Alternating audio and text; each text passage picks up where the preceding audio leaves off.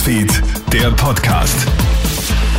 Schönen Vormittag aus der Kronhit Nachrichtenredaktion. Felix Jäger hier mit deinem News Update. Um die Omikron-Variante einzudämmen, verschärft Österreich seine Einreiseregelungen. Wie das Gesundheitsministerium am Freitagabend mitgeteilt hat, tritt die neue Verordnung schon ab Montag in Kraft. Wer nach Österreich einreisen möchte, der muss über einen gültigen 2G-Nachweis verfügen. Zusätzlich dazu muss ein negativer PCR-Test, der nicht älter als 72 Stunden sein darf, oder eine Auffrischungsimpfung nachgewiesen werden können. Wer das nicht kann, der muss sich in Heimquarantäne Quarantäne begeben, bis ein negativer PCR-Test vorliegt. Zudem ist vor der Einreise eine Online-Reiseregistrierung verpflichtend. Ausnahmen gelten unter anderem für Pendler. Hier gilt weiterhin eine 3G-Regelung.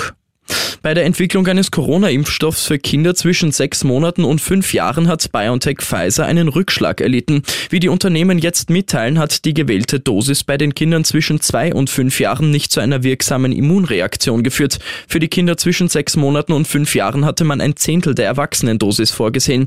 Erhöhen will man die Dosis nicht. Jetzt wird stattdessen eine dritte Dosis geprüft. Die Ergebnisse, die eigentlich für Ende des Jahres erwartet worden sind, werden sich laut BioNTech Pfizer jetzt verzögern.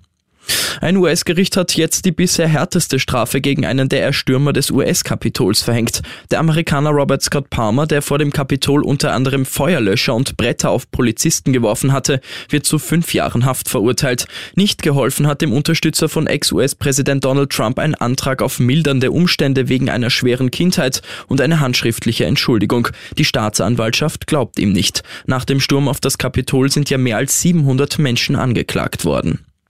Und wer den Sprung auf die Plattform TikTok noch nicht geschafft hat, der hat jetzt vielleicht noch einen Anreiz, zumindest wenn man Beyoncé-Fan ist. Die US-Sängerin hat nämlich jetzt einen Account auf TikTok. Der wird erst von Fans entdeckt und dann bestätigt auch ihr Label Sony auf Twitter mit einem Post die Ankunft der, wie sie schreiben, neuen Queen auf TikTok. Gepostet hat die Sängerin bisher nichts, das Profil hat aber jetzt schon über 200.000 Follower. Ich wünsche dir noch einen schönen Samstag.